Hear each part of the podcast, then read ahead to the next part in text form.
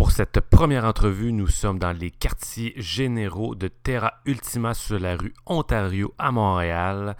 Notre collaborateur aujourd'hui est François-Xavier Blot, copropriétaire et guide chez Terra Ultima, agence de voyage d'aventure. François-Xavier Blot, bonjour. Bonjour Gabriel. Commençons par le tout début. Commençons par euh, le commencement. D'où t'es venue l'idée de créer Terra Ultima? Ben écoute, euh, quand on se pose ce genre de questions-là, il faut aller chercher toujours euh, la réponse plus loin qu'on pense. Euh, ça fait 20, 20 ans que je joue dehors dans la montagne, donc soit des, des grandes randonnées, des voyages, des expéditions de montagne. Et d'abord, j'ai toujours voulu un jour pouvoir en vivre. Donc, euh, je me suis toujours posé la question, comment arriver à ça? Comment vivre de cette passion-là? La réponse euh, première, ça a été euh, de, devenir guide, donc guide d'aventure. J'ai fait ça, moi, de début des années 2000 jusqu'à 2008-2009 environ, dans ces, dans ces eaux-là. L'idée, c'est que à cette époque-là, je me demandais encore si c'est vraiment ce que j'aimais, puisque le métier de guide, c'est beau, mais c'est beaucoup d'angoisse, c'est courir après les contrats, c'est l'instabilité, c'est toujours être parti. Et puis, euh, j'allais tourner la trentaine, puis je voulais me stabiliser en même temps que tout ça. Fait que c'était peut-être deux rêves en contradiction.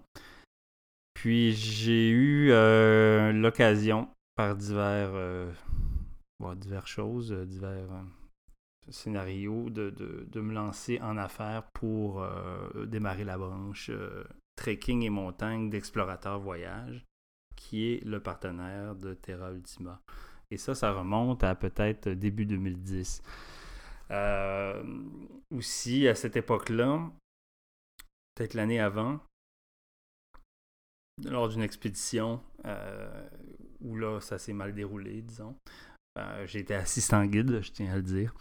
Euh, et puis, euh, les clients de l'époque, me voyant me vraiment faire euh, des pieds et des mains pour, pour trouver une solution plan B à la, situation qui allait mal à cette époque-là, à ce moment-là, eh bien, m'ont vu être capable de se revirer sur un dissent, comme on dit, et puis d'être capable de, proposer un plan B qui, était structuré, qui avait de l'allure, avec un bon leadership, puisqu'on on était dans un contexte de, gens qui étaient un peu euh, dépourvus, puis qui étaient un peu mécontents aussi de la situation qui se passait. Donc, j'étais avec un bon plan B. Et tout ça, on dirait que consciemment, inconsciemment, ça l'a fait émerger quelque chose, ça m'a donné confiance, grosso modo, puis ça a donné confiance aux autres, forcément, pour euh, se dire, ben, hey, on repart dessus dans le prochain voyage avec ce gars-là? Fait qu'après ça, ben, ils m'ont contacté personnellement, puis m'ont dit, hey, montre-nous quelque chose, on veut retourner, c'était en Argentine à l'époque. On veut retourner faire une montagne de fou en Argentine, quelque chose complètement original. Je suis reparti de zéro. J'avais vraiment euh, carte blanche et page blanche devant moi. Puis, euh, puis je leur ai monté quelque chose sur mesure. Puis on est parti ensemble. Ça s'est super bien passé. Donc, avec cette expérience-là, j'ai dit ça y est, faut que faut que je fasse ça dans la vie. en général, c'est là qu'on voit les gagnants, les gens qui ne se laissent pas avoir ou tomber au combat, euh, vécu un échec et puis euh, ça marchait pas trop trop. Tu as réussi, dans le fond, à trouver des plans B, à amener tes invités clients à quand même apprécier en fait le voyage malgré euh, certaines situations. Ça fait en sorte que tu as gagné beaucoup de confiance sûrement durant ce voyage. -là. Oui, exactement. C'est vraiment une, une progression dans, dans, la confiance en soi. Euh, Bon, c'est peut-être très personnel ce que je dis là, mais ou peut-être qu'il y a des gens qui, l'ont euh, d'emblée. Mais euh, je pense que en commençant, en faisant le métier de guide, c'est pas quelque chose que tu pars puis tu te dis qu'au jour au lendemain, tu as toute la confiance puis dire salut tout le monde, suivez-moi, euh, je sais ce que je fais. suivez le guide. Suivez le guide, ok, mais je veux dire, ça demande une expérience qui est pertinente pour incarner un genre de, leadership qui permet à donner confiance aux gens. Fait que ça, je l'ai fait progressivement. Puis, tu sais, je me suis pas lancé d'un voyage de montagne à 6000 mètres euh, du jour au lendemain. Donc, ça a été super progressif. Ça a été des années à, à, voir même faire la raquette au Québec. tu sais, ça, a commencé par là parce que les sphères du guidage sont tellement larges. Euh, et puis, c'est petit à petit que je marchais, si on peut dire, vers le, rêve que, que, je couvais peut-être depuis longtemps. Ah, le rêve de voyage, le rêve d'aventure, le rêve de partir. Mais c'est quoi Terra Ultima offre au juste? Ben nous autres, euh, on offre tout le spectre de la randonnée. Donc, que ce soit la randonnée à la journée, le soir on revient en hôtel, puis on, marche dans les montagnes, grosso modo. Après ça, il y a plein de facteurs qui font en sorte que c'est plus engageant ou moins engageant. Euh, donc, on commence vraiment du, voyage d'entrée de gamme dans le milieu de la randonnée, que ce soit, je sais pas moi, aller euh, se balader en crête entre mer et montagne, tu vois. Puis jusque des, des voyages où c'est des expéditions sur des 7000 mètres, où l'on est parti quasiment 25 jours où là, euh, on peut faire face à des températures qui sont à moins 25 avec un facteur euh, d'altitude qui nous euh, ralentit la vie de façon hallucinante. Que ça, c'est le spectre à peu près de tout ce qu'on offre. Mais le fil conducteur de tout ça, c'est le grand domaine de la randonnée, de le voyage à pied. L'idée de ça, je me suis dit, moi j'ai toujours une philosophie inclusive, c'est-à-dire qu'on veut pas discriminer personne, tout le monde peut accéder à ça tant qu'il progresse. Il peut progresser par lui-même, avec nous, peu importe, mais il y aura toujours ce sentiment-là de pouvoir monter à l'étape suivante, progresser, aller plus haut. Parce que quand tu fais ça, ce genre d'activité-là, t'as un peu, j'appelle ça une maladie mentale, entre guillemets, là, mais t'es toujours pris de dire bon ben j'ai accompli ça, maintenant qu'est-ce que je peux faire, maintenant qu'est-ce que je peux faire, puis là je suis rendu là jusqu'où je peux aller, donc cette espèce de questionnement là intérieur de dire de dire comment puis-je toujours redépasser mes limites? Donc tu dis ben merde, si je veux voir les, euh, montagnes du Népal euh, au cœur de l'Himalaya, ben faut que je marche. Faut que je marche jusqu'au pied du mont Everest. Il n'y a pas un char qui va m'amener là. Un hélico peut-être, mais bon, disons que là, c'est un autre gamme. On utilise nos bottes. On utilise nos bottes, donc on, est dans cet esprit-là. Fait que pour moi, toute l'opération de Terra Ultima, c'est ça. Donc c'est le, le voyage à pied.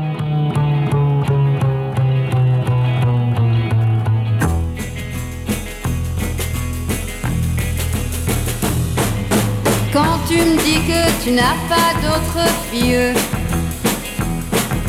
je sais parfaitement que tu mens. Tout le monde sait que tu me trompes souvent. Alors méfie-toi, je t'avertis maintenant. Ces bottes sont faites pour marcher et tu vas le regretter car je mettrai ces bottes un jour ou l'autre pour te quitter.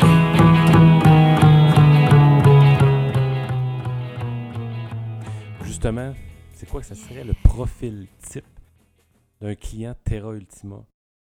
Ses aptitudes, ses compétences, sa capacité physique, son âge. C'est-tu des choses qui sont des prérequis? Est-ce qu'ils doivent s'entraîner, suivre un programme, euh, suivre des cours, des formations? Ou au contraire, c'est un rayonnement large? Ouais, c'est sûr que c'est un, c'est un rayon large, mais je dirais que ce que nous, on demande aux gens quand ils sont curieux par nos voyages, et on leur pose la question êtes-vous une personne active et êtes-vous une personne curieuse? Ou un des deux. Travaille fort et tu seras récompensé. Donc, programme d'entraînement, tout simplement, tu fais du vélo, tu fais de la rando, euh, tu fais du ski de fond, bon, des sports de fond à la base. L'art de bien se préparer. Donc, juste d'y aller de manière progressive et euh, peut-être de doubler la capacité qu'on avait au moment où on s'est lancé le défi. Sans s'écœurer. Et ça, c'est bien important. On n'est pas dans un. Nous, on n'est pas des, torsionnaires de la, forme physique, là. C'est pas, pas du tout ça. C'est juste qu'on va avoir du plaisir pendant le voyage, donc donne-toi les moyens. Ça en est un. Oui, je me prépare bien, mais j'ai aussi besoin d'autre chose, euh, d'équipement qui va m'aider à passer à travers ça. Euh, l'équipement, on a des listes euh, ciblées, on a des conseils techniques, on a plein de choses pour démystifier un peu cet environnement-là. On a aussi des formations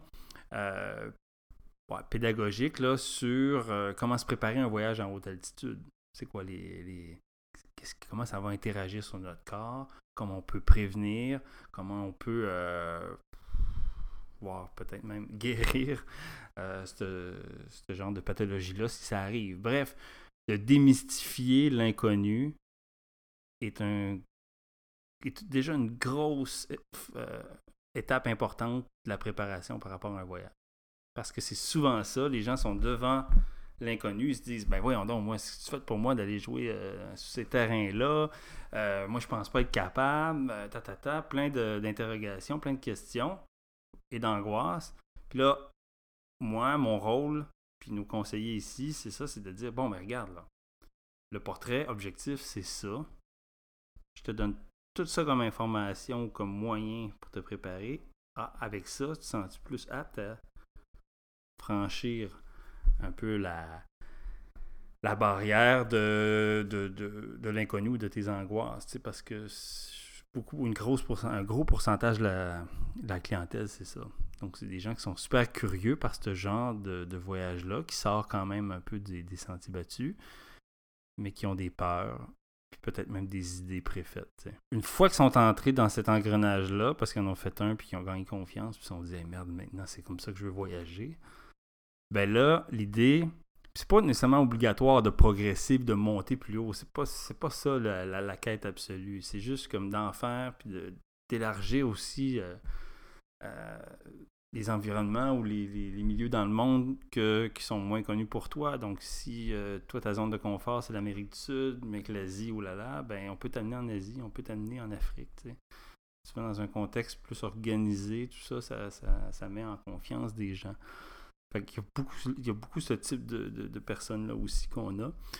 Puis, on a tous ceux qui se lancent des défis sur des sommets, par exemple, comme le Kilimanjaro ou des, euh, des sommets accessibles au Népal ou même juste le camp de base de l'Everest, qui sont euh, des personnes qui ont une, une quête, euh, soit qu'ils veulent se remettre en forme, soit qui ont un certain âge, on va dire 65 ans, 70 ans et plus, et puis ils se disent suis-je encore capable de faire ce, type de voyage actif? des gens qui ont vécu des, charges émotionnelles très fortes, des, drames ou des, choses personnelles. Et puis, le fait de canaliser ces énergies dans une quête géographique, qui est un, un, voyage d'aventure comme euh, ce que j'ai nommé, ou le sommet d'une montagne, me permet aussi de faire une espèce de petite thérapie euh, ou petit ménage d'idées pour revenir à ceux qui sont plus essentiels.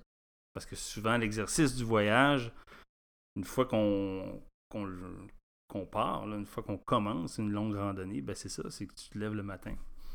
Tu manges, tu marches, tu penses, c'est sûr, tu remanges, tu dors. Fait disons que c'est assez, puis tu contemples. Fait que c'est assez minimaliste quand même comme exercice, comme, euh, comme mode de vie. Euh, on n'a jamais, dans la plupart des voyages, on est en itinérance. Fait qu'on n'a pas d'autobus à attendre. On n'a pas tel service de guide qui arrive dessus pour nous faire visiter telle affaire. Non. On, contrôle à peu près 100% de la prestation ou du, trek. Fait on est libre d'une certaine manière. Moi, je quand je guide ces voyages-là, je suis. Je, contrôle tout. Puis pour moi, c'est une angoisse de moins versus les voyages que j'appelle plus techniques. Euh, des voyages à caractère plus découverte et culturel, où là, ben là, tu as un ensemble d'intervenants qu'il faut que tu fasses, euh, qu'il faut que tu coordonnes, puis que ça arrive pas, ben là, tu as de la gestion à faire, des appels, des, des tensions dans le groupe, etc. Non, là, l'essentiel, et ça, ça, euh, je trouve ça, ça permet aux gens de, comme je l'ai dit tantôt, de focuser sur une chose souvent le sommet ou l'objectif qu'on s'est donné dans le voyage. Puis cet objectif-là devient subjectif, puisque la, le sens que les gens y, donnent est relatif à chacun. Je suis vraiment curieux de savoir, euh, c'est quoi les commentaires des participants, de vos invités? Qu'est-ce qui ressort le plus de l'expérience qu'ils vivent là-bas ou dans leur voyage? Euh, écoute, c'est euh, ben, cet aspect-là un peu minimal qui, au préalable, n'apparaît pas minimal puisque c'est Ah, faut marcher tant de temps, ah, c'est physiquement demandant. Tout ça, je te dirais que la plupart des gens finissent par réaliser que c'est Ah, mon Dieu, si je m'étais lancé ce type de défi-là avant, c'est beaucoup plus accessible que je pense. Ça, c'est souvent la première réaction, même au moment même qu'on fait le voyage. Puis par après, ben, cette, cette intensité-là, puisqu'on sort quand même d'une certaine, euh, je vais dire ça, oui, une banalité du quotidien. Euh, et donc, le fait de se projeter là-dedans, ça, fait en sorte que l'existence, qu'elle soit à une semaine, deux semaines, trois semaines, devient un peu comme propulsée. Puis ça, les gens en ont, euh, en gardent un super bon souvenir. Des fois, pas nécessairement sur le moment, euh, mais ça mûrit bien, comme un grand vin, souvent. Euh, donc ça, c'est les deux. C'est quelque chose qui, prend de la valeur avec le temps. C'est clair. C'est quelque chose que c'est un état euh, psychologique, physique qu'on veut reproduire, je pense, euh, consciemment ou inconsciemment. Donc, euh, puis là, après ça, si on n'a pas été assez assouvi, mettons, là-dedans, ben, peut-être qu'on va chercher quelque chose d'un peu plus intense pour aller rechercher ce sentiment-là là, unique qu'on vit dans ce type de voyage-là, de rando puis de montagne. Je pense que l'intensité est bien importante, surtout dans une société ben, société d'aujourd'hui, là, où... Euh, tout va vite. Tout va vite, où on, est stimulé à fond. Puis là, c'est une autre forme de stimuli, disons. Fait que... Dans fond, le concept, c'est de se ressourcer aussi à la base.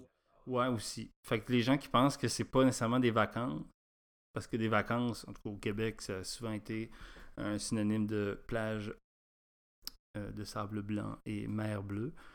Euh, J'ai rien contre ça, mais euh, c'est c'est peut-être à long terme plus ressourçant qu'une semaine à Cuba. Et là, en tout respect pour tout le monde qui voyage à Cuba. Je le fais moi-même. Puis pour Cuba. Euh, donc, tu sais, c'est. Moi, je vois ça vraiment comme.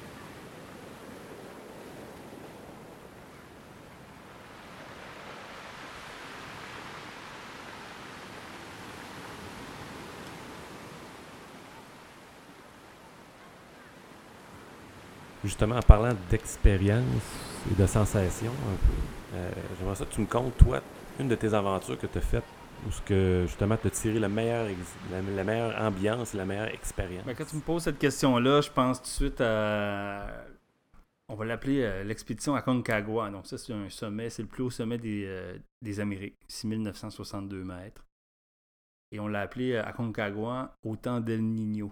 Euh, El Niño étant un phénomène météorologique qui, qui, se passe dans le sud, dans l'hémisphère sud, et qui dérègle à peu près tous les, euh, pronostics. C'est-à-dire que même en plein été, il peut neiger, il peut faire tous les temps, grosso modo. Donc, l'édition 2016 de cette montagne-là, euh, on avait un gros groupe plein de gens motivés, puis ça s'est passé en plein dans euh, El Nino. Euh, donc, euh, c'était en janvier 2016. C'est drôle parce que d'habitude, nous, on part toujours le deuxième week-end de janvier. Puis là, cette année-là, parce qu'il y avait des professeurs du cégep, on a décidé de partir tout de suite après Noël. Donc, on a devancé de deux semaines. Et il faut croire que ça a influencé les dieux. Donc, d'habitude, on n'a pas de, on n'est pas très superstitieux. Mais là, euh, je suis en train de croire qu'il ne faut pas jamais changer les dates de départ quand ça se passe bien. Euh, cette année-là, et même il l'annonçait dans les médias du, euh, du Québec. Grosse année, pire conditions climatiques en 10 ans en Amérique du Sud. Je fais, oh my god. Puis j'étais dans l'avion, je pense, quand j'ai lu cet article-là. Et comme de fait, cette année-là, en plein au moment où on était dans la phase d'ascension de la montagne, parce que c'est quand même une montagne qui prend 15 jours là, à grimper, si on prend le trek d'approche, puis le trek de sortie, puis tout ça. Mais pendant la phase d'acclimatation sur la montagne, les pires conditions, mais genre, on anticipe souvent hein, le pire scénario qu'on est guide, on se dit bon parfait, voici le pire, voici le mieux, donc on va se préparer à tous ces scénarios-là, mais le pire, comme on l'a vécu, on l'avait juste pas anticipé pantoute. OK? Euh, on parle vraiment de conditions là, dignes des 8000 mètres là, de ce monde. Là. Des vents à 100, 110, avec des pointes à 125 km à l'heure, à peu près, selon les pronostics météo qu'on avait. Donc ça, ça veut dire en gros que quand tu étais isolé dans ta tente, ben, que tu as tout le temps peur que la tente déchire qu'elle arrache. Puis quand tu sais que ta tente dans des conditions comme ça, c'est à peu près ton seul lieu de confort, en guillemets, puis de, sécurité. Si ça s'arrache, qu'est-ce que tu fais? Tu remballes tout d'urgence, puis tu descends à l'improviste. Ça peut être de nuit, ça peut être à tous les temps. Euh, donc, nous, les guides, on vivait toujours dans cette espèce de. sous cette épée de Démoclès. Donc, les clients dans leur tente, j'ose même pas croire. Euh, malgré, bon, tout le monde a ses expériences de vie, puis peut se ressourcer euh, comme il peut, puis avoir les références qu'il a bien, par rapport au fait que ces tentes-là vont tenir ou pas. Ensuite de ça, ben, c'est de, cuisiner, juste de cuisiner dans ces conditions-là, parce que nous autres, on fait la nourriture aux, gens. Euh, ben, on pouvait pas cuisiner dans le cubicule ou dehors. Fait que tout ça se passait à l'intérieur d'une tente. On cuisinait pour 12-13 personnes, assis en indien pendant des heures. Juste à mes genoux, je pense à mes genoux encore, puis je capote. Euh, super aéré pour pas se gazer dans la tente à cause des réchauds. Fait que là, la neige rentrait à l'intérieur parce que c'était la tempête de neige.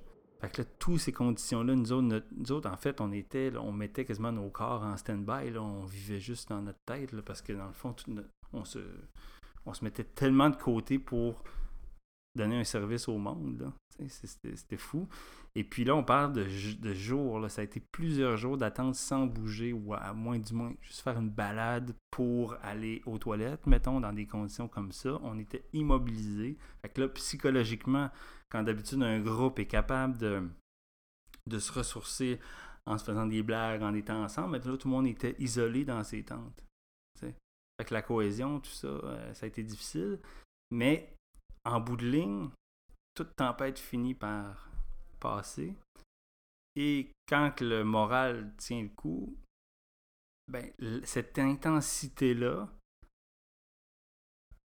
se transforme en quelque chose de ultra puissant qui a fait justement l'effet contraire. On était isolé, ben là, on s'est ramassé super scindé. Puis dans les journées qui ont pu suivre la tempête, ça nous a ultra motivés finalement. Puis le travail d'équipe était génial, quand je repense à ça, pour pousser vers le sommet. Et par après, au retour en ville, même au Québec après, même en se revoyant récemment, là, un an et quelques plus tard, ben, on s'est tout regardé dans les yeux, puis il dit On était là, nous, quand El Nino a passé sur la Concagua. On a vécu ça. On a quelque chose qui nous relie à ces. C'est une camaraderie super puissante. Puis ça, là, sur le moment, c'est peut-être pas la chose que tu trouves la plus belle, mais je pense que c'est la chose que tu retiens le plus en long terme. Puis c'est. Puis on. Puis d'ailleurs, on se posait la question pourquoi on fait ce genre d'expédition-là? Puis peut-être je me la pose encore aujourd'hui. Mais c'est vraiment, je pense, ce moment-là de camaraderie dans un contexte qui n'est pas le tien, qui n'est pas dans ton quotidien. Là, on est tous dépossédés de notre milieu, dépossédés de qui on est, combien d'argent on gagne, notre statut social, nos vies. Là, on est 15 individus sur une montagne désertique, puis la seule chose qu'on veut, c'est de grimper un sommet. C'est quand même assez incroyable de vivre ça dans, dans sa vie. Le contexte social euh, prend un peu le côté par rapport à ce que tout le monde se met au même niveau. Là. Tout le monde est au même niveau. Là. Puis dans un contexte de même d'adversité avec le climat, ben, il y a une solidarité entre chacun qui se développe super fort. De toute façon, historiquement, on l'a vécu au Québec avec notre climat. Je veux c'est le même. Là. Les communautés les plus, euh, les plus isolées ont tendance à, se regrouper puis à, travailler ensemble pour faire face aux conditions extérieures. Nous, c'est la même affaire, mais à plus petite échelle, sur une montagne. Fait que ça, là, de vivre ces sentiments-là, ce que ça crée comme émotion, c'est puissant. Donc, moi, c'est ce que je retiens, c'est ça. Puis tout, je pense que tous les gens qui font des gros sommets ou des grosses, des grosses expéditions, des gros projets dans tous les domaines, je pense que c'est peut-être ça qu'on recherche. Surtout quand ça se fait de manière collective. Donc, ouais, c'est peut-être pas le plus beau souvenir quand je le revois sur des photos, mais c'est ce qui va me rester euh, pour des années et des années dans ma tête. François-Xavier a deux petites choses encore à nous jaser. Il va nous démystifier qu'est-ce que l'alpinisme et qu'est-ce qu'un Sherpa. Euh, ben D'abord, euh, le terme, tu sais, souvent on se fait poser la question, c'est un voyage technique? On dit souvent ça, hein, c'est un, voyage technique ou c'est technique? Bon, donc technique, ça réfère à quelques euh, catégories de voyage, donc euh, d'activités.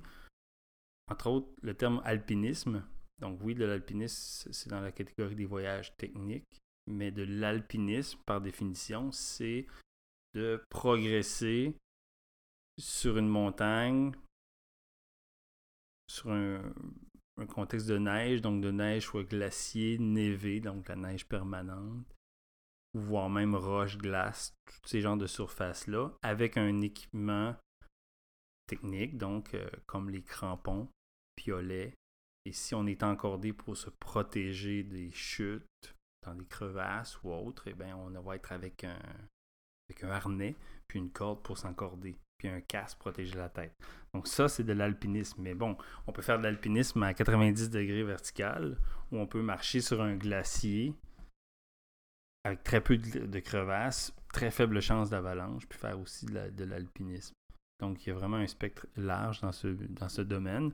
Et nous, je vous dirais qu'on est plutôt dans le spectre euh, plutôt euh, horizontal, ben, c'est-à-dire le plus accessible de, l'alpinisme, parce qu'on ne veut pas se lancer dans les immenses défis techniques où là, il n'y a qu'une petite, petite sphère de la population qui est à l'aise là-dedans. Donc ça, c'est une chose. Puis technique aussi, ça peut référer à l'escalade. Donc euh, c'est sûr que si on fait de l'escalade sur de la roche, ben c'est technique, évidemment. Euh, sinon, ben, ça s'appelle de la randonnée. sinon, ben, un autre terme aussi qui, c'est euh, qu'on utilise le mot Sherpa. Par exemple, au Kilimanjaro, on a-tu des Sherpas? Donc, bon, en tout respect, encore une fois, aux gens qui méconnaissent cet environnement-là, mais je tiens à dire qu'un Sherpa, c'est le nom d'une ethnie du Népal, qui vit dans la région de l'Everest historiquement, ces gens-là, avec les premières conquêtes de l'Everest comme Sir Edmund Hillary en 1953, puis les Suisses l'année d'avant, ont engagé des Sherpas qui étaient des gens qui vivaient en altitude et donc qui avaient des, euh, des caractéristiques aptes à, aller jouer à, plus haut que 5000 mètres. Donc, c'est un addon géographique, grosso modo, quand tu regardes ça. Et conséquemment, les Sherpas ont continué à travailler comme employés en altitude. On peut les appeler même des, travailleurs en altitude. C'est ça. Et puis maintenant, je vous dirais qu'en 2017, ben, il y a ben, n'y en a plus beaucoup des vrais Sherpas d'origine qui font le métier de porteur. C'est plutôt, euh, en du moins dans les treks, c'est plutôt un ensemble d'autres ethnies voisines de l'Himalaya, comme entre autres les Tamang, les Gurung, par exemple, qui, euh, qui ont cette, option-là pour, travailler. Donc, le terme Sherpa, c'est le nom d'une ethnie. Si on va faire le Kilimanjaro, à moins qu'on leur paye un billet d'avion pour aller jusqu'en Tanzanie, eh bien, ce sont des porteurs. François-Xavier Blot, copropriétaire et guide chez Terra Ultima, agence euh, d'aventure, agence de voyage d'aventure. Sérieusement, merci. Fait plaisir.